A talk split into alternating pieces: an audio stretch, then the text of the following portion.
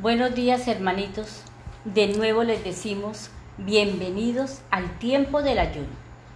Mateo 24, 12 y 13 dice, y por haberse multiplicado la maldad, el amor de muchos se enfriará, pero el que persevere hasta el fin, éste será salvo.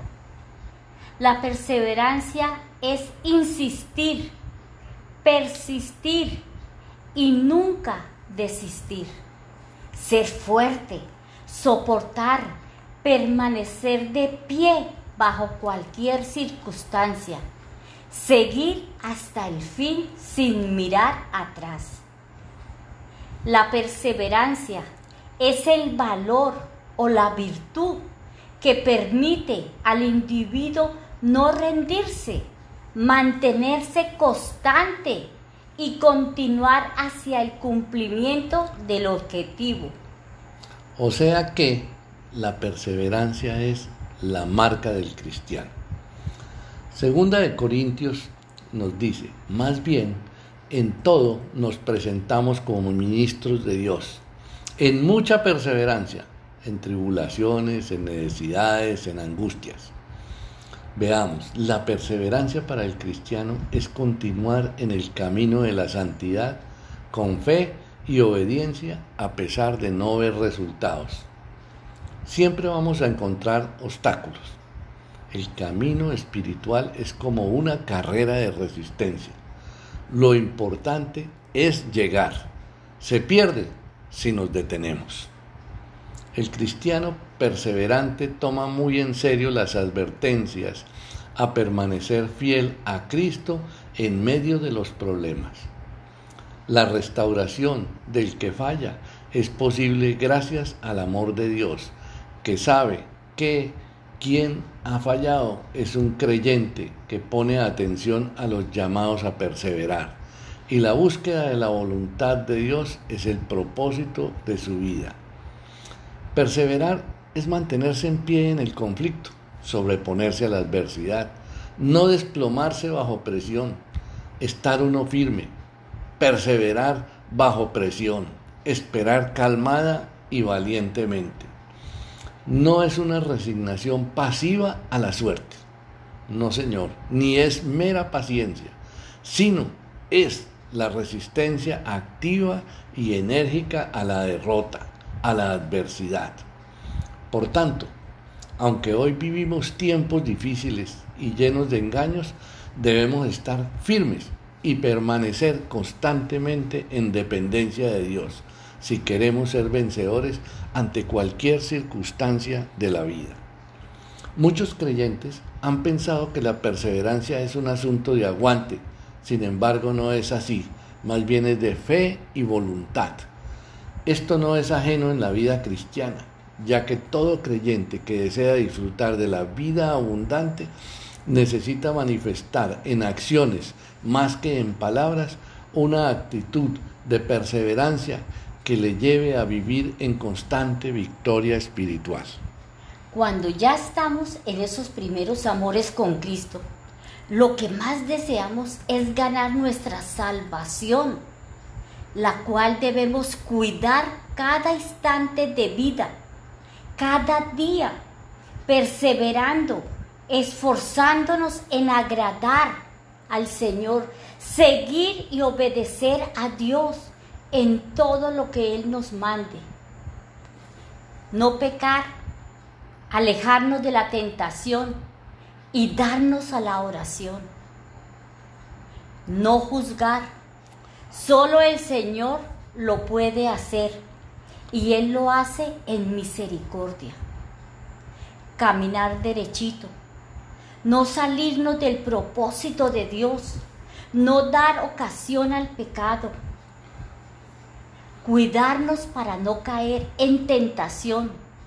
Debemos estar bajo el manto de protección del Espíritu Santo de Dios. Y esto se logra así.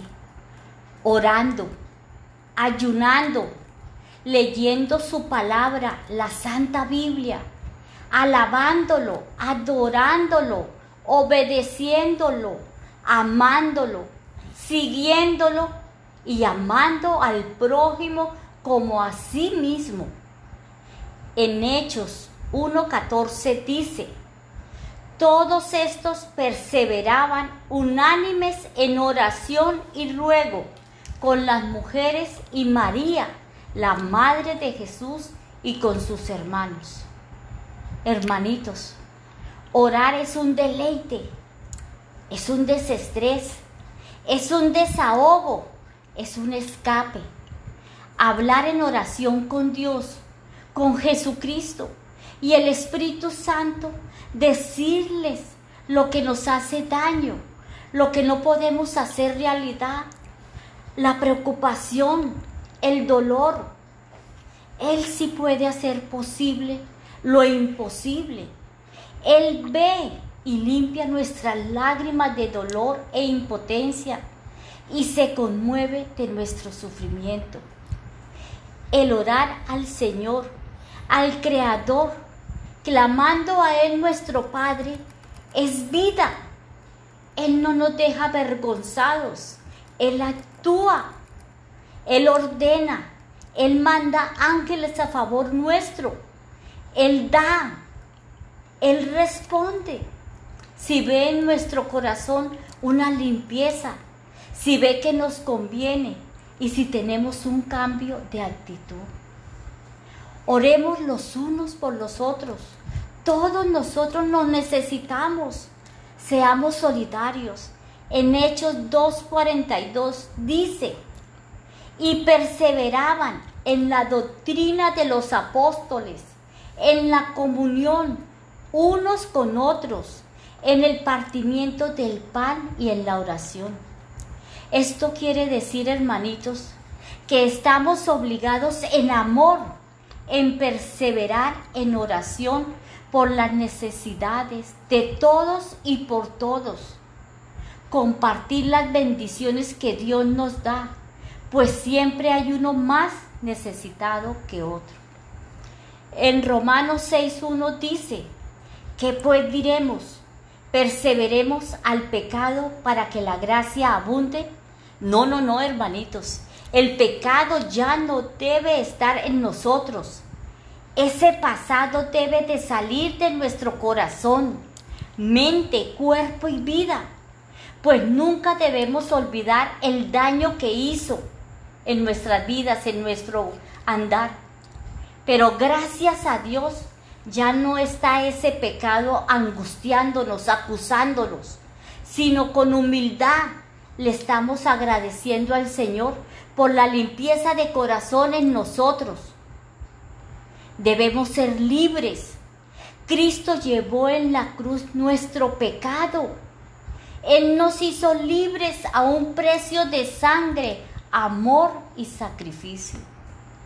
Dios nos dice en su palabra que Él nos perdonó nuestros pecados y los olvidó como si jamás hubieran existido. Lo dice en Hebreos 10, 17. Y nunca más me acordaré de sus pecados y transgresiones. En Colosenses 4:2 dice, persevera en la oración, velando en ella con acción de gracias. La oración es una disciplina que debemos tener todos los seres humanos, en especial los cristianos pues en ella tendremos vida, amor, victoria, sanidad y libertad. La palabra que más se repite en la Biblia es velad, que significa perseverar, estar despierto, estar alerta, no dormirnos, estar orando en todo momento en gozo y tristeza. Santiago nos dice, mas el que mira atentamente en la perfecta ley, la de la libertad, y persevera en ella, no siendo oidor olvidadizo, sino hacedor de la palabra, éste será bienaventurado en lo que hace. Hay una gran diferencia entre oír la palabra y ponerla en práctica, tanto que puede significar la elección entre la vida y la muerte, entre el éxito y el fracaso, entre la luz y la oscuridad, entre la bendición y la maldición. Así sepamos de memoria la necesitemos, pero si no ponemos en práctica la palabra en nuestras vidas, no recibiremos las bendiciones que Dios tiene para todos nosotros. Esto se trata de estudiar y practicar, aprender y practicar, escudriñar y practicar, desaprender para entender lo aprendido. Si no somos hacedores, pronto se olvida la palabra. Ejemplo, cuando vamos a la iglesia al culto los miércoles o el domingo, todo es muy bonito. Salimos y ya en la tarde se nos olvidó de qué se trata la enseñanza, de qué nos hablaron, porque no somos hacedores, sino oidores. Oír, cualquier persona lo hace. Escuchar es de sabios y el Señor se agrada y nos bendice. En 2 de Timoteo 3:14 dice, pero persiste tú en lo que has aprendido y te persuadiste sabiendo de quién has aprendido. Estas palabras se los dice Pablo a su amigo, hijo Timoteo, que él profundizara las enseñanzas que él había recibido de su abuela y de su mamá, que eran judías y amaban al Señor, y se habían procurado de que él creciera en el conocimiento de la palabra de Dios, la obedeciera y siguiera, pues vendrían días de apostasía y en las escrituras santificaría todas sus necesidades. Ahí en la palabra de Dios está nuestra bendición y calmando nuestras necesidades. Se puede decir que la salvación está en tres tiempos tiempo pasado he sido salvo del pecado. Tiempo presente estoy siendo salvo del pecado. Estoy en el proceso de cambio, limpieza y salvación. Ahora vive Cristo en mí. Tiempo futuro. Seré salvo del pecado. ¿Y qué voy a ganar? el galardón de la vida eterna. Hermanitos, demos gracias a Dios porque tenemos el lujo de estar en una iglesia de sana doctrina. Valoremos lo que aprendemos. Oremos, ayunemos y leamos su palabra, la Biblia, para no ser engañados. Padre bendito, Padre poderoso, tú estás desde la eternidad hasta la eternidad. Tú nos formaste en el vientre de nuestra madre. Tú sabes por lo que pasamos cuando no te conocíamos. Hoy tenemos el privilegio de tenerte en nuestros corazones, con defectos aún, los cuales ponemos en tus manos poderosas, para que haya, para que haya un arrepentimiento genuino, verdadero, y haya un cambio en nuestras vidas. Gracias Dios por escucharnos y levantarnos Gracias Jesucristo por darnos vida en esa cruz. Gracias Espíritu Santo por ese abrazo de tu manto celestial, el cual nos llena de paz y gozo cuando estamos en tribulación. Gracias hermanitos, porque confiamos que esta enseñanza llegue a su corazón, a un corazón arrepentido y necesitado de amor de Dios. Amén y amén.